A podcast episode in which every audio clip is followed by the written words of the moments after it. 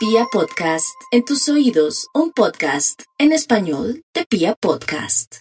Antes de empezar este capítulo, quiero agradecerle a todas las personas que asistieron al evento de lanzamiento de Letargo serialmente en México. Fue una experiencia increíble, un país inigualable, algo que probablemente nunca olvide. Gracias a esas más de 150 personas que asistieron al evento, cortesía de chunchos, con esta ayuda y esta organización en la que pudimos hablar un rato, conocernos, los llevo para siempre en el corazón. Ahora se viene otro evento en Bogotá. El 24 de abril, el sábado, tendremos el regreso del Museo en el cual ustedes podrán tener algunas experiencias sonoras, auditivas y nos podremos ver para firmar su copia de letargo.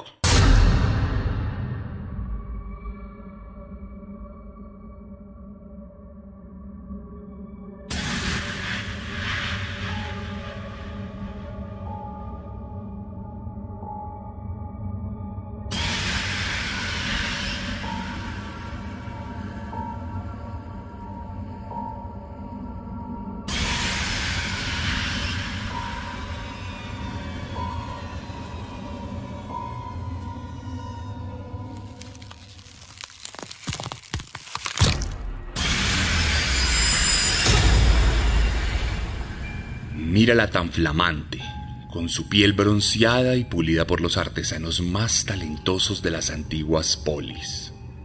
Se jacta de sus finas vestimentas de lino que cubren sus curvas bien definidas y sus atributos inigualables. Se erige sobre una piedra con el orgullo propio de quienes nunca fallan en su criterio.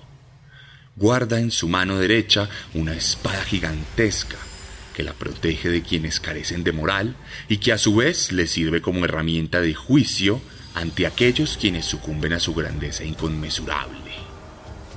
En su otra mano muestra con soberbia una gran balanza con la que le da significado a la equidad y a la legalidad. Finalmente, sobre sus ojos descansa una venda que le impide ver a quién está juzgando de manera que su juicio no se vea nublado por el aspecto o el origen de quien se pone frente a ella. Es la justicia. Y su materialización se dio con la sangre de cientos de miles de personas que murieron en el proceso de construcción de un sistema humanitario, ético y racional mediante el cual se evitaría que las sociedades sucumbieran ante la venganza y el rencor que por naturaleza se incuba en nuestros corazones. El problema es que esa misma venda que la dota de objetividad en muchas ocasiones la ha enseguecido frente a los juicios más obvios que ante sus ojos se presentan. Muchos inocentes han sido privados de su balanza y más bien han sido castigados por su espada, sin que sus ojos puedan constatar la pureza del alma de varios de los condenados. La justicia, con el tiempo, no hizo más que convertirse en una herramienta de aquellos quienes ostentan el poder y que necesitan una legitimación jurídica de la violencia con la que se acostumbraron a gobernar a los ríos de gente abnegada y subyugada. Ella es la justicia, y en muchos casos, como hoy, podría protagonizar uno de los capítulos de este programa. Bienvenidos a la cuarta entrega de la segunda temporada de Serialmente, un podcast con contenido muy gráfico.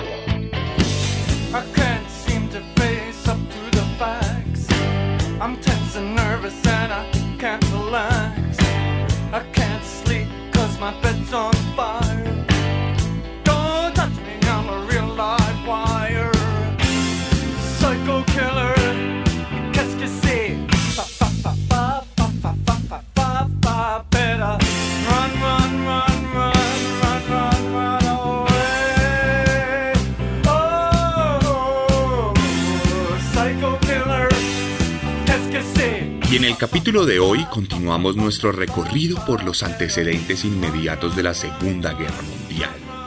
Revivimos la Primera Guerra, la depresión de los años 20 y ahora pasamos al antecedente inmediato de la madre de todos los conflictos. Entramos a esa Alemania de los años 30 que sucumbió ante uno de los sistemas totalitarios más terribles de toda la historia contemporánea y probablemente el más famoso de todos los que se nos han presentado en distintas partes del mundo. No debo detenerme mucho a hablar de los nazis. Los conocemos por películas, documentales, canciones y libros, videojuegos también. Los iremos conociendo poco a poco en esta temporada, pero para introducir este capítulo a lo que nos atañe, en este caso podemos decir que era un régimen que promulgaba políticas de seguridad y de vigilancia tremendamente agresivas. El control de la sociedad y la limitación de las libertades individuales y colectivas fue una de las banderas principales del régimen desde que se tomó el poder en 1933. Ser diferente se volvió un delito. Ser distinto se volvió un crimen. Cualquier tipo de reunión era vigilada por los gendarmes y policías militares. Este control desmedido iba acompañado de una política de seguridad en la que se le vendía a la gente una ilusión de tranquilidad y una disminución paulatina del crimen en las calles. Así como se controlaban disidentes, se controlaban delincuentes. Y bien sabemos que cuando la ciudadanía cede sus libertades ante quienes ostentan las armas, la violencia se vuelve exclusiva del Estado, por lo que la ilusión de seguridad se acerca un poco más a la realidad a medida que los muertos se amontonan en las esquinas de cada barrio en todas las ciudades. Naturalmente, para vender seguridad es fundamental la creación de monstruos que luego son apresados. Desatar el caos para que la gente pida gritos el orden sin importar lo que cueste. Por eso, hoy les voy a contar la historia de un monstruo infundado. Hoy les voy a contar la historia de un hombre que tuvo mucho que ver con los nazis en un sentido muy abstracto. Hoy les voy a contar la historia de Bruno Lübke, el asesino de Copenhague.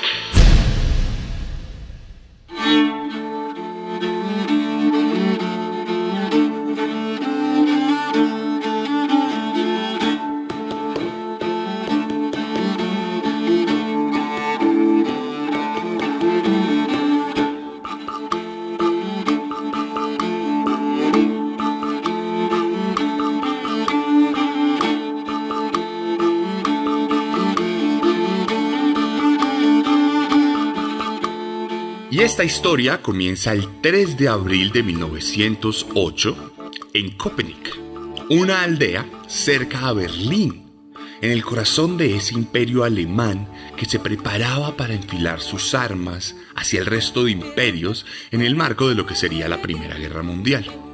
Bruno Lutke nació en esa fecha en el seno de una familia de clase media que era propietaria de una lavandería, la cual atendían los mismos miembros de la familia.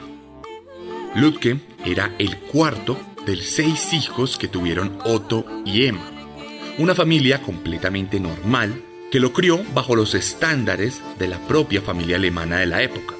No hubo mucha violencia de por medio, no hubo algún tipo de trauma, no hubo ningún tipo de construcción alrededor de él que luego lo convirtiera en un monstruo particular. Sus primeros años fueron pasados por total normalidad, amor fraternal, amor entre hermanos, odio entre hermanos y ayudas potenciales a la casa de cualquier manera que fuese necesario.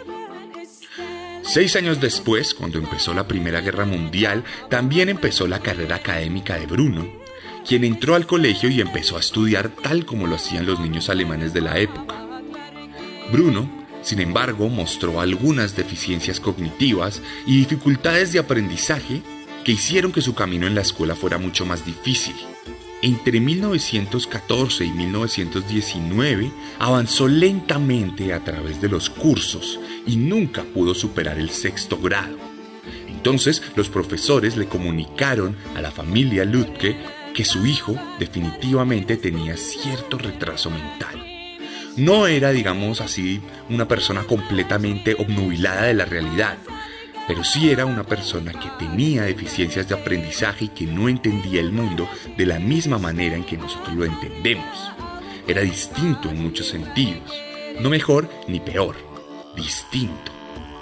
Como no llegó a sexto grado, fue enviado a una escuela para jóvenes con dificultades cognitivas, un aprendizaje especial en el que pudo ver otras cosas distintas y en las que pudo avanzar hasta que en 1922 fue definitivamente retirado de la escuela.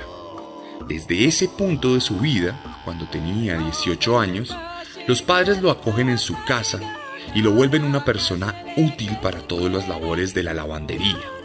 Como podemos ver, en este caso no hubo ningún trauma particular durante su infancia.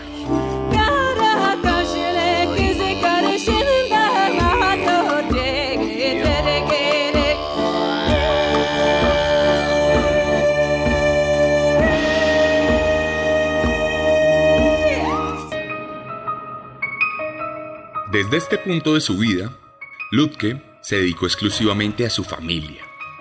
No solía salir de casa, no solía conocer a otras personas, simplemente se limitaba a la lavandería.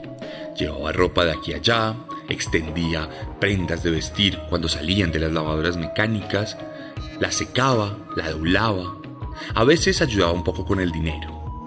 Pero pasó toda su adultez joven en esa casa.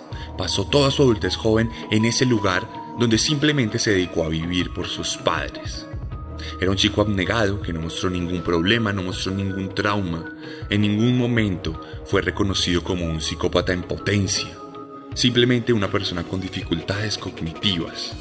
Así se hizo adulto, con todo lo que eso implica, con las carencias sociales, con las carencias afectivas, con los intereses en el otro sexo o en el otro género.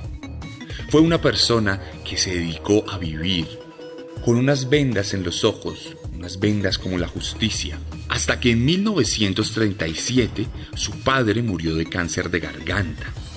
Para esa época el mundo ya había cambiado. Entonces inicia una nueva fase en la vida de Lutke, quien ahora comienza a conducir la carroza de la lavandería. Su labor básicamente era ir a la casa de los clientes y entregarles la ropa, tal como nos pasa hoy en día en las lavanderías de nuestros países. Entonces conoce el mundo exterior Digamos que él no estaba necesariamente encerrado en prisión o algo por el estilo, vivía en su casa, pero no solía salir, no solía estar pendiente, sus dificultades cognitivas le impedían estar al tanto de lo que pasaba en el país.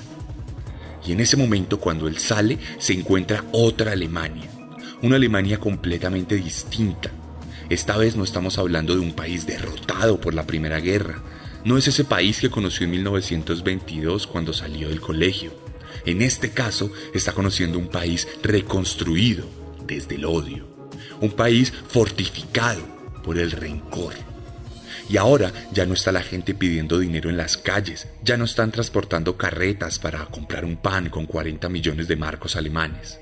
La moneda incluso cambió, ahora se llama Reichmark, Reichmark. Una moneda del nuevo régimen, un régimen que a punta de discursos de odio se erigió y en 1933 captó el poder. Desde ese momento se volvió un crimen ser diferente. Desde ese momento judíos, homosexuales, comunistas y otro tipo de personas fueron consideradas criminales en la Nueva Alemania. Esa Nueva Alemania que fortificó su economía, que dio un golpe en la mesa en el mundo y que se volvió una de las potencias, tal como lo ha sido siempre, tal como lo ha sido desde la Edad Media, desde la Edad Antigua, en la actualidad.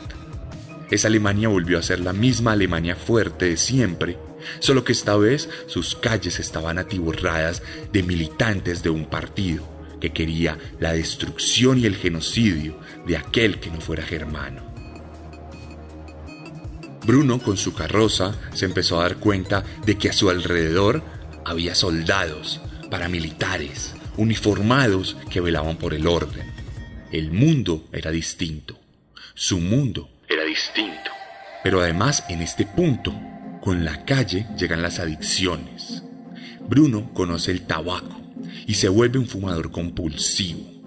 No puede tener un solo marco porque lo gasta en tabaco, lo gasta en cigarrillos, lo gasta en esta mezcla para meter en su propia pipa. Y entonces ahí Bruno, producto de sus deficiencias cognitivas en este caso, empieza a desdibujar la frontera entre lo legal y lo ilegal, entre lo moral y lo no ético. Y aquí comienza a robar a los propios clientes de su lavandería. Mientras su madre lo mandaba en la carroza, él iba, cobraba lo que necesitaba y cuando volvía le daba el dinero incompleto a ella. Si un servicio costaba 50 centavos, él le devolvía a la mamá 40 y le decía que todo había sido producto de una mala transacción. El dinero lo usaba por lo general para poder fumar, para poder comprar cigarrillos y no parar de consumir ese nuevo vicio que alentaba su propia vida obnubilada de la realidad. Esto naturalmente ocasionaba peleas fuertísimas con su madre, quien en ese punto simplemente decidió en algún momento cortar relación amorosa con él no tener más esa relación de cuidado, de amor fraternal, maternal en este caso, y simplemente se dedicaron a trabajar juntos y ella fue mucho más estricta controlando todo el tema económico alrededor de él, por lo cual tuvo dificultades para seguir fumando. Por otro lado, Bruno empezó a ser conocido en el pueblo. Era muy pequeño. Su valor era estar cerca a Berlín, pero dentro de todo ese pueblo vivía muy poca gente y la lavandería era una de las más importantes, a pesar de no ser particularmente grande. Entonces todos conocieron al joven Bruno por la calle, quien iba manejando su carroza, y en ese momento se empezó a hacer un nombre. Sin embargo, no era el nombre que la historia le tenía de parada.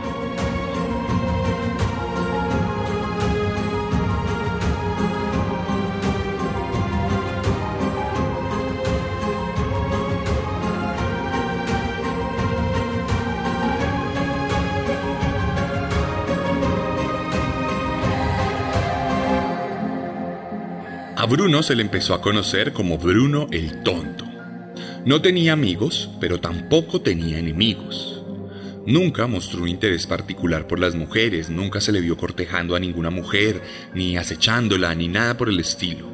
Nunca tuvo novia, nunca tuvo pareja. Nunca fue alguien que resaltó por algún aspecto negativo. Nunca tuvo nada de qué sospechar. Sin embargo, con el tiempo se volvió notorio porque le pegaba a su caballo. Mientras conducía su carroza, la golpeaba con todas sus fuerzas, usaba el látigo de forma indiscriminada y en ocasiones fue visto incluso pegándole patadas al caballo. Esto naturalmente llamó la atención de la sociedad, quien rápidamente denunció a este hombre ante la policía alemana. Estamos hablando del régimen nazi, que en este momento, para sorpresa de todos nosotros, planteó por primera vez en la historia de la humanidad y de forma hegemónica y de forma sistemática políticas de defensa de los animales. Todas las políticas de derecho animal que conocemos hoy en día en la actualidad tienen su origen contemporáneo en políticas promulgadas por el Reich de Adolf Hitler. En la Alemania nazi, la ley prohibía bajo cualquier circunstancia el maltrato animal no se podía ir por ahí golpeando animales como suele pasar en muchos lugares. Era penalizado de muchas maneras. Además, para el consumo de carne y de otros elementos proteínicos, se prohibía rotundamente que hubiera sufrimiento en el proceso de sacrificio, de la muerte de los cerdos, de las vacas y de los otros animales que dan la carne a nosotros. Todo este tipo de prácticas que no son muy recordadas debido a la naturaleza psicópata del imperio alemán de aquella época, hoy en día se han transformado en nuevas leyes que nosotros mismos acatamos y además en leyes morales que nosotros mismos seguimos. Adolf Hitler, a pesar de todo el odio que cargaba dentro, a pesar de todo ese discurso genocida que provocó la muerte de millones de personas alrededor del mundo, era una persona vegetariana que promulgaba el no consumo de carne porque consideraba que no era algo moralmente aceptable y que no era digno de la dignidad, valga la redundancia, del pueblo ario, del pueblo alemán.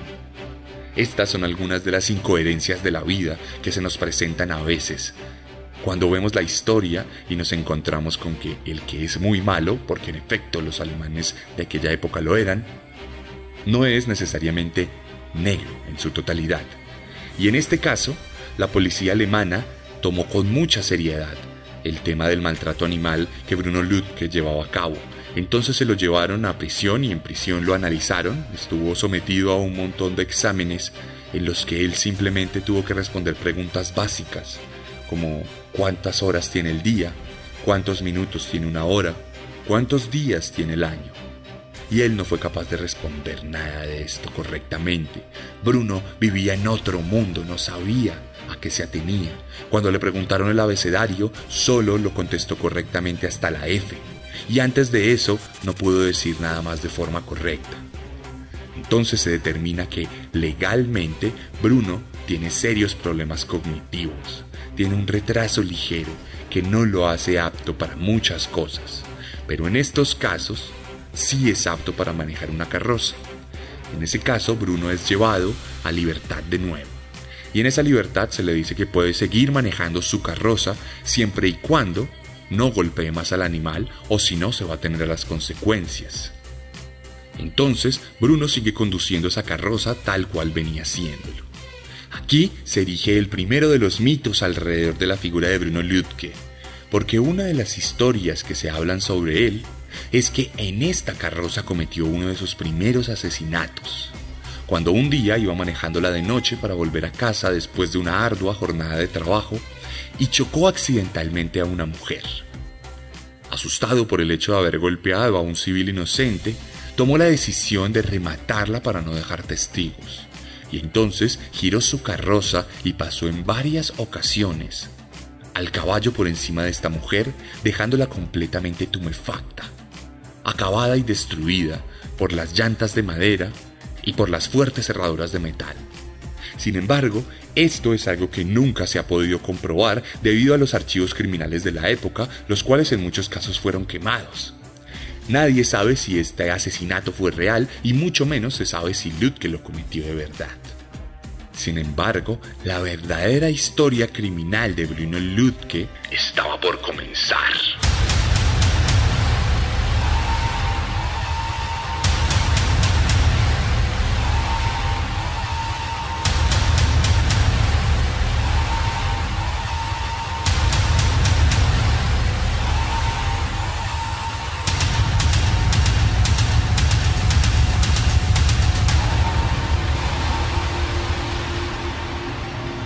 Hay algo particular que debemos apuntar en este capítulo y en este momento, y es que los nazis tenían una política de natalidad y de pureza racial tremendamente agresiva. En el proceso de natalidad de su país violaron cientos de resoluciones actuales de la ONU, que por aquel entonces no existían, pero que ya representaban un obstáculo moral.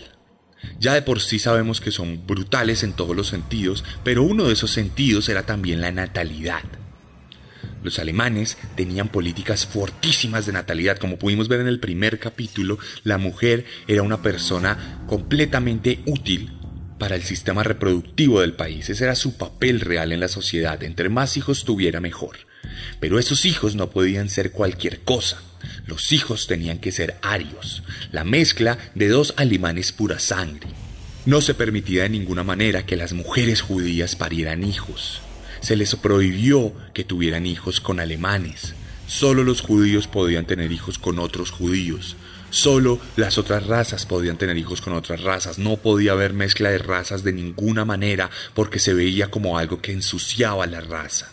Y en el marco de esas políticas de natalidad se decretó que los alemanes que sufrieran cualquier tipo de enfermedad mental o de retraso o de dificultad cognitiva en este caso, no podrían tener hijos y por obligación debían ser esterilizados. Por supuesto, Bruno Lutke entraba en esta lista en enero de 1939. Luego de su examen, se ordenó que se le castrara de forma química. Entonces, el 22 de mayo de 1940, cuando la guerra ya había comenzado y cuando Alemania fraguaba las batallas más impresionantes en los campos europeos y africanos, a Bruno Lutke lo castraron químicamente. Le quitaron la posibilidad de engendrar hijos, le quitaron la posibilidad de ser padre, tal como pasó con millones de personas que por su condición mental o por su raza vieron que tenían prohibido el acto magnífico de tener hijos.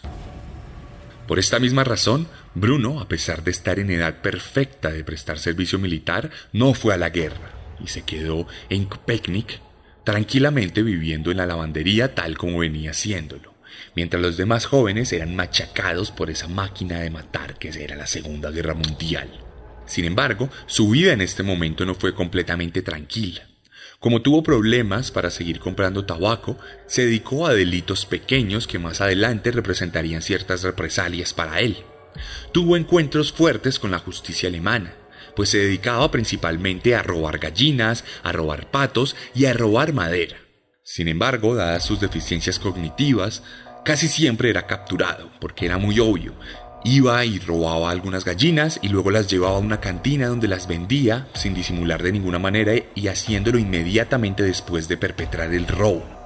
En ese caso, todo lo que ocurría era que lo denunciaban, que la gente sabía que era él el que estaba vendiendo las gallinas robadas y la policía lo capturaba. Pero hay una ley, una cláusula en la Alemania nazi que impide que cualquier persona con deficiencias cognitivas sea juzgada. La cláusula 51 básicamente se centra en el hecho de que no se puede mandar a prisión a alguien que tiene dificultades cognitivas o algún retraso mental. Por eso, cada vez que era capturado, a pesar de que era enviado a un calabozo durante unos días, nunca recibió juicio y nunca fue a una prisión estatal, nunca fue a una gran cárcel y mucho menos a un campo de trabajo o a un campo de concentración.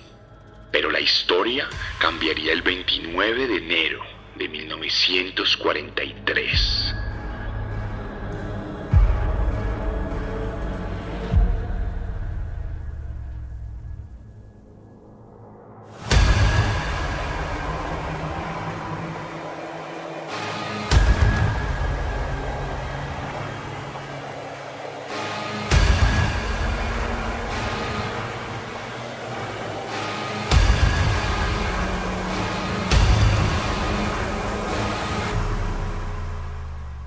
Mientras los alemanes luchaban en distintos frentes y el curso de la guerra parecía perder su rumbo para la Wehrmacht, la vida de Bruno daría un punto de giro inimaginable. Frieda Rosner, viuda de 59 años, fue asesinada, violada y robada en ese mismo orden, en las inmediaciones de uno de los lugares que Bruno frecuentaba. Los testigos, al ver el cuerpo de Frieda, simplemente se limitaron a decir que el hombre rondaba por ahí siempre robándose algunos patos y otros animales pequeños, y que inmediatamente era una persona sospechosa de ese crimen. Esto naturalmente llamó la atención de Berlín, quien inmediatamente mandó un equipo de tres detectives de la Criminal Police, la Criminal Police, la CRIPO, la Policía Criminal. Este equipo estaba precedido por Heinz Franz, y su objetivo era buscar la verdad sobre lo que había pasado allí. Aquí tenemos que hacer un alto en el camino y hablar de la Kripo, hablar de esa policía criminal de la Alemania nazi, detectives que no necesariamente estaban adscritos al régimen, no eran parte del ejército, no eran parte de una fuerza paramilitar ni nada por el estilo, pero eran personas tremendamente rudas y tremendamente agresivas.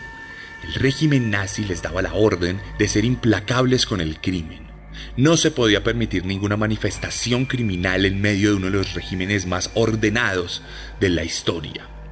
Entonces estos detectives de la Cripo siempre tenían la labor de cumplir su misión cueste lo que cueste. Tenían licencia para torturar, Tenían licencia para golpear a cualquier persona, tenían licencia para cerrar negocios, tenían licencia para enviar a campos de concentración y de trabajo a otras personas. Estos miembros de la CRIPO eran tremendamente agresivos y muchos de ellos fueron enviados luego como gendarmes al ejército cuando empezó la guerra. Sin embargo, en este caso, Heinz Franz eh, simplemente llegó a cumplir su tarea y averiguar quién había asesinado a esa viuda de 59 años. Cuando vio que todo el mundo hablaba de un tal Bruno Lutke, no fue difícil capturarlo. Simplemente atajaron por un momento la carroza, él no sabía de qué le estaban hablando, y muy amigablemente le pidieron que lo acompañara a la comisaría, a lo que él aceptó, sin saber bien de qué se trataba. Lo que empezó como una sospecha se confirmaría de la boca del propio Lutke.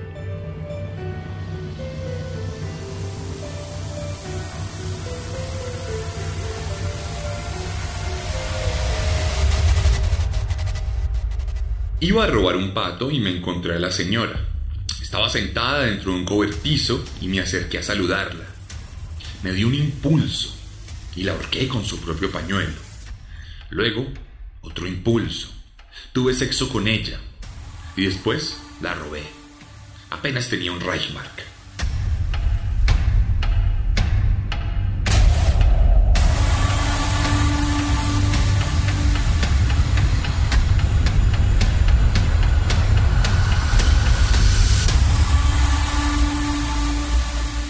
La confesión de Ludke era implacable, era directa, pero era extrañamente simple.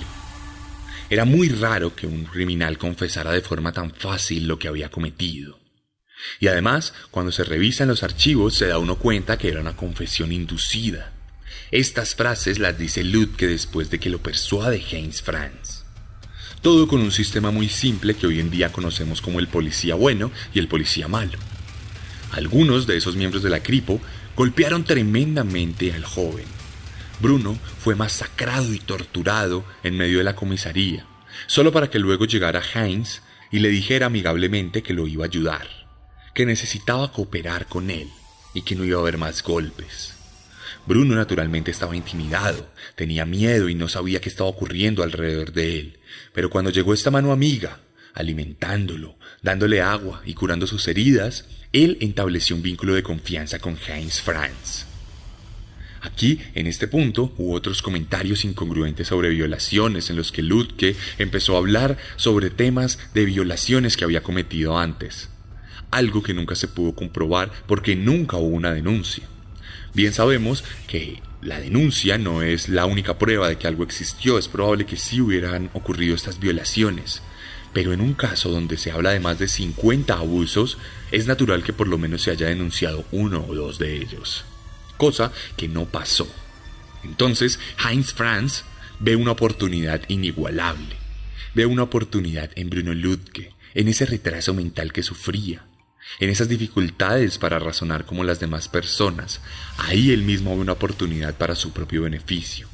Se da cuenta que cuando le comenta cosas a Bruno, Bruno, en busca de aprobación, afirma haber sido el responsable de estas cosas. Y en ese mismo interrogatorio, donde confiesa la muerte de esta mujer, también confiesa el asesinato de tres o cuatro mujeres más, por el simple hecho de que Heinz Franz le comentó sobre esos asesinatos y le preguntó si tenía algo que ver. Preguntarle mientras se afirma fue la base de este tema, fue la base de este interrogatorio y sería la base de la reconstrucción imaginaria de uno de los peores monstruos en la historia europea del crimen. Aquí no terminaría ese interrogatorio. Este sería apenas el primero de muchos. Heinz Franz ordenaría a la Cripo traer nuevos informes, traer todos los informes archivados de crímenes cometidos en la Alemania nazi en los últimos años, y comenzaría a interrogar progresivamente cada día a Bruno Lütke. La dinámica era simple. Había dos tiempos de interrogatorio. En el primero, Heinz le mostraba lo que estaba ocurriendo y lo que había ocurrido en el crimen. Le mostraba lo que había pasado, pero no le preguntaba nada, simplemente se lo mostraba y de forma intuitiva le indicaba que debía aprendérselo. Luego, unas horas después o al día siguiente, había otro interrogatorio. Y en ese interrogatorio, Heinz se dedicaba a preguntar sobre lo que había ocurrido en el anterior.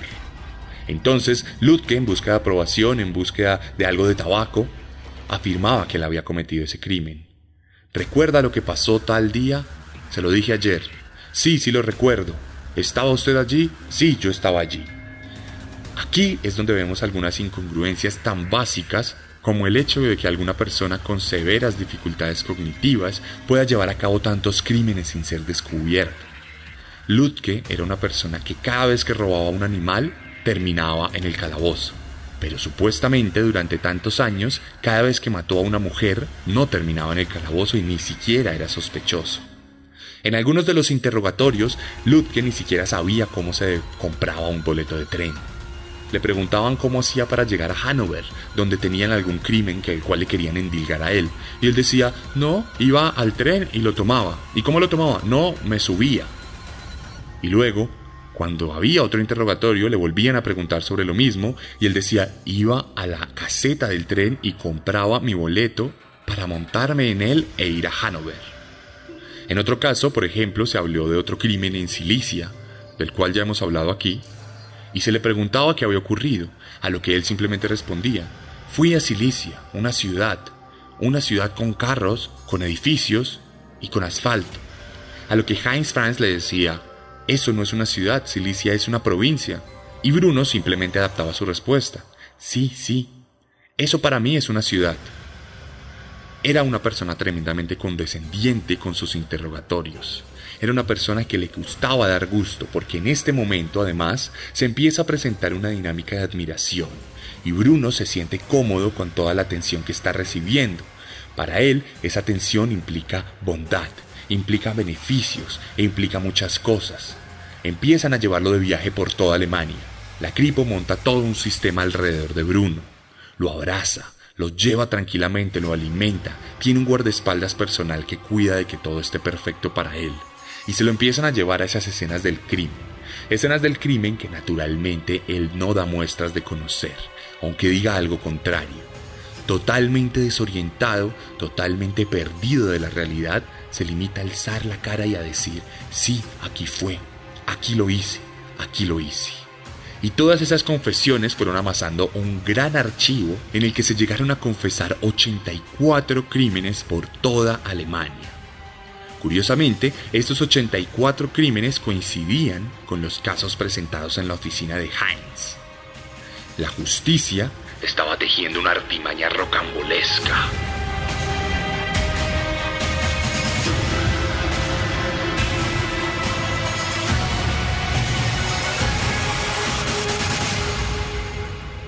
Pero hablemos de las incongruencias desde lo que conocemos por serialmente. Bruno Heinz no podría ser un asesino organizado. Cuando mucho podría ser algún tipo de criminal desorganizado al estilo de Richard Ramírez. Pero no tiene el perfil del asesino, no tiene estos temas de la infancia como venían manejándose en otros capítulos, no tiene firma en sus asesinatos, todos estos 84 asesinatos presentaron cosas distintas. Algunos fueron simples robos, otros fueron violaciones tremendas, otros presentaban casos de necrofilia. Todos eran muy distintos, todos eran muy desorganizados, no había un patrón en las víctimas, algunas eran mujeres, otros eran hombres, otros eran niños y en un par de ocasiones se trató de soldados. Bruno, como ya lo dijimos, era tremendamente poco habilidoso para los temas del crimen. Siempre estuvo en la mira por pequeños delitos, pero jamás por alguno de sus asesinatos. Bruno era una persona castrada, por lo que sus deseos sexuales estaban limitados de cierta manera. No tenía el mismo libido de una persona normal, porque no tenía el mismo sistema reproductivo de una persona normal producto de esta castración química. Además, es imposible y se sabe que una persona en tiempos de guerra viajara de forma tan libre por Alemania. La movilidad estaba restringida por cuenta de los bombardeos, por cuenta del control de las autoridades nazis, que obviamente tenían un montón de retenes en todas las calles para evitar que hubiera espías soviéticos. Entonces es difícil que Bruno se hubiera movido de esa manera. Además, para terminar, tampoco había un modus operandi, no había un tema sistemático en los asesinatos de Ludwig. Y todo esto nos lleva a pensar que evidentemente se trató de un juicio falso, de un interrogatorio falso, que nos lleva a pensar que esta historia es construida por las necesidades del régimen nazi de aplacar las cifras del crimen. Esto se quedó así naturalmente. El caso, siendo tan grande, llegó a ojos y oídos de Himmler, el líder de las SS, uno de los hombres más importantes del régimen. Himmler no era estúpido y sabía que esto era falso, sabía que no podía ser real que un hombre con deficiencias cognitivas llevara a cabo 84 asesinatos por toda Alemania en medio de uno de los regímenes más implacables. Pero Himmler entendió también en su inteligencia que era mejor dejar esta falsedad como real que era peor para el pueblo alemán y para los intereses del régimen que esto se desnudara como algo falso. La Cripo, por toda la presión que tenía del régimen, siempre buscaba resolver crímenes a cualquier manera. Esto generaba una serie de falsos positivos constantes, de inocentes que eran llevados a prisión sin ninguna prueba, tan solo por el pretexto de cumplir una cuota. Himmler entendía esto también y entendía que ellos mismos eran responsables políticos de esta tragedia jurídica.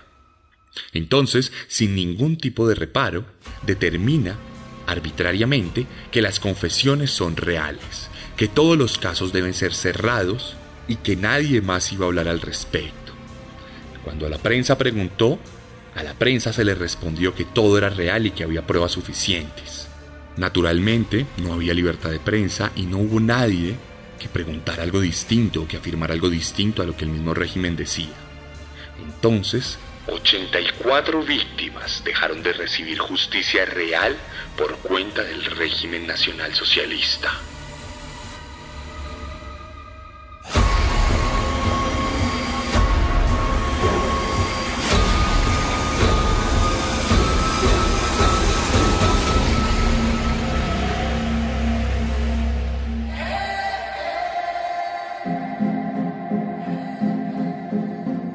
¿Pero por qué Bruno confesó? Bueno, básicamente y como pudimos ver se trató de un tema de manipulación. Una persona tremendamente manipulable por cuenta de sus dificultades cognitivas fue llevada a un sistema de policía bueno y policía malo, a un sistema de amistad mentirosa, de atención exagerada hacia él, y de un tema también en cierto sentido de síndrome de Estocolmo, obviamente guardando proporciones, en el que él quería congraciarse con su captor, quería congraciarse con aquella persona que ejercía poder sobre él. Recordemos que en cierto sentido, hablando de la inocencia, Ludke estaba secuestrado por los agentes de la Kripo, de la misma manera en que Alemania estaba secuestrada por los nazis. Su debilidad cognitiva fue usada en su contra. Y cuando todo se cerró, Himmler ordenó que no hubiera juicio. El mismísimo Himmler dijo que no era necesario un juicio y que además no era real, porque como este hombre tenía deficiencias cognitivas, la cláusula 51 impedía que fuera llevado a un tribunal y que fuera llevado a una prisión. Esta cláusula fue utilizada para los intereses de los mismos nazis, quienes vieron en ello la posibilidad perfecta de cerrar los 84 casos, de cumplir con la cuota de seguridad sin que hubiera ningún tipo de damnificado más que el mismo Ludke. Naturalmente, un abogado cualquiera, al ver todas las pruebas y todos los testimonios, hubiera podido derrumbar el caso. Esta era otra razón por la que no hubo juicio, porque sabían que cualquier abogado, por malo que fuera en la Alemania nazi, iba a refutar esto e iba a lograr una victoria por falta de pruebas concluyentes. La prensa tampoco hizo preguntas por miedo a represalias, y la sociedad abrazó la seguridad de los casos resueltos en medio de los bombardeos de los aliados. La Kripo logró una victoria más. Entonces, Bruno Lutke fue condenado a vivir el resto de su vida en un sanatorio mental. Los sanatorios mentales de los nazis no son como los que conocemos actualmente. Eran centros de tortura, eran centros de muerte centros de experimentos de muchos tipos. Los enfermos mentales de la Alemania nazi estaban condenados a ser conejillos de indias, personas con las que se llevaba a cabo cualquier tipo de crimen, cualquier tipo de monstruosidad. Y además en un momento empezaron a ser también asesinados de forma sistemática, tal como ocurrió con los judíos, con los homosexuales y con los comunistas y eslavos. Aquel proyecto fue llevado a cabo de forma sistemática, y en ese momento siendo 1944, Bruno Lütke sufrió el mismo destino de muchos enfermos mentales de la época.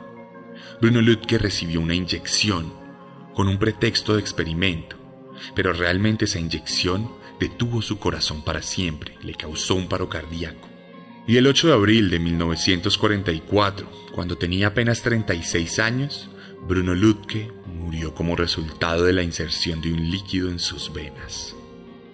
Nadie jamás se acordó de él. Por lo menos hasta el final de la guerra.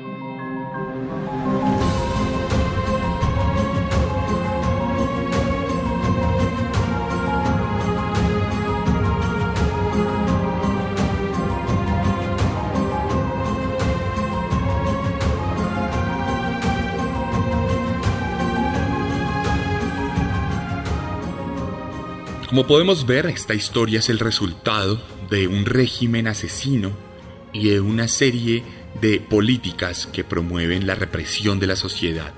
Vender seguridad es una necesidad de cualquier régimen totalitario porque la gente se siente tranquila en el marco de esa seguridad y renuncia a sus libertades. Lo vimos en la Alemania nazi, lo vimos en la Rusia soviética y lo vimos en muchos otros regímenes que tenemos en la actualidad, a pesar de que estén avalados por una democracia mentirosa. Les quiero contar además que Ival Richter, el protagonista de mi novela Letargo, ya disponible, fue miembro de la CRIPO y ustedes podrán ver en esa novela algún par de pasajes alrededor de esa experiencia en la Cripo. ¿Por qué contamos esta historia en Serialmente hoy? ¿Por qué hablamos de un asesino creado por un régimen? Bueno, básicamente porque cuando se terminó todo este juicio fue decretado como real. En los estamentos oficiales de toda la policía alemana actualmente se le considera a Bruno Lütke un asesino responsable de 84 muertes. Aun cuando todo indica que no fue así, nadie jamás permitió que se reabriera este caso. Cuando acabó la guerra y el régimen fue totalmente pulverizado por los soviéticos, la nueva policía alemana prohibió igualmente que se reabrieran estos casos. Los familiares de las 84 víctimas en algunos casos pidieron verdad y reparación, pero la policía alemana, aún posguerra, impidió esto. Y al son de hoy, en esos archivos alemanes del siglo XXI, se reconoce de manera oficial a Lütke como un asesino en serie. Por eso estelariza este capítulo, aunque el asesino real de este capítulo fuera la justicia fuera el régimen alemán. Aquella ama de bronce se sintió cómoda con sus ojos vendados. Al final, no ver fue una bendición para su reputación.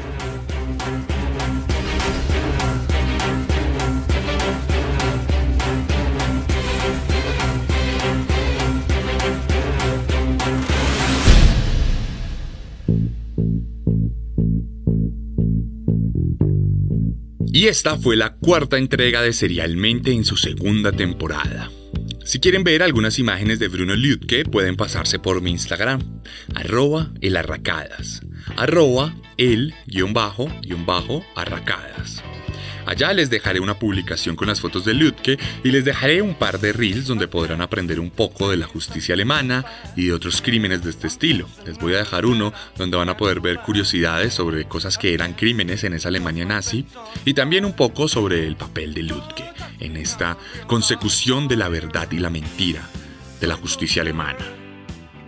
Todas las semanas tenemos un nuevo asesino en serie, este caso planteado desde la Segunda Guerra Mundial. Todo para que se horroricen un ratico. Recuerden que si quieren apoyar este podcast, lo único que tienen que hacer es compartirlo, mostrárselo a sus amigos, recomendarlo para que cada vez sean más los miembros de la comunidad serial. Además, no duden en escribirme qué les pareció este capítulo, pregúntenme cualquier cosa en los comentarios de la publicación y estaré muy al tanto de ustedes. También hay un Patreon disponible con contenido extra, con algunas editoriales y con otras cosas que les podemos brindar a ustedes en el marco del patronazgo.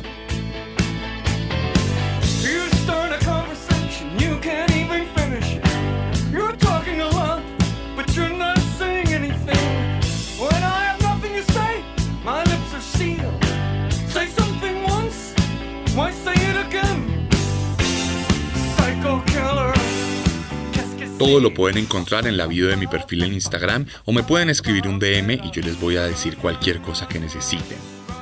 Si les gustó esta forma de narrar, estoy seguro que les va a gustar la forma literaria en que escribo mis libros. Para ustedes está disponible Descenso, Carne y Herederos de Caín, pero también Letargo, la novela que recién acabo de lanzar en México y que voy a relanzar en Bogotá ya está disponible para ustedes, la pueden recoger en el evento en Bogotá o la pueden pedir para que llegue a sus casas en los próximos días.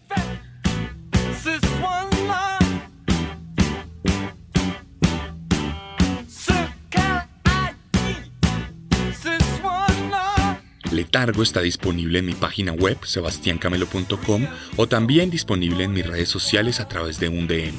Estoy muy atento a lo que me escriban en mensaje directo y cualquier cosa que necesiten porque además está disponible también la merch de Chunchos en México y en Colombia la merch también está disponible. Todo el merchandising de Serialmente, camisetas, hoodies, agendas, pines, todo disponible en México y en Colombia. Y si están en otro país, hacemos envíos, aunque tienen una dinámica de la cual me pueden preguntar.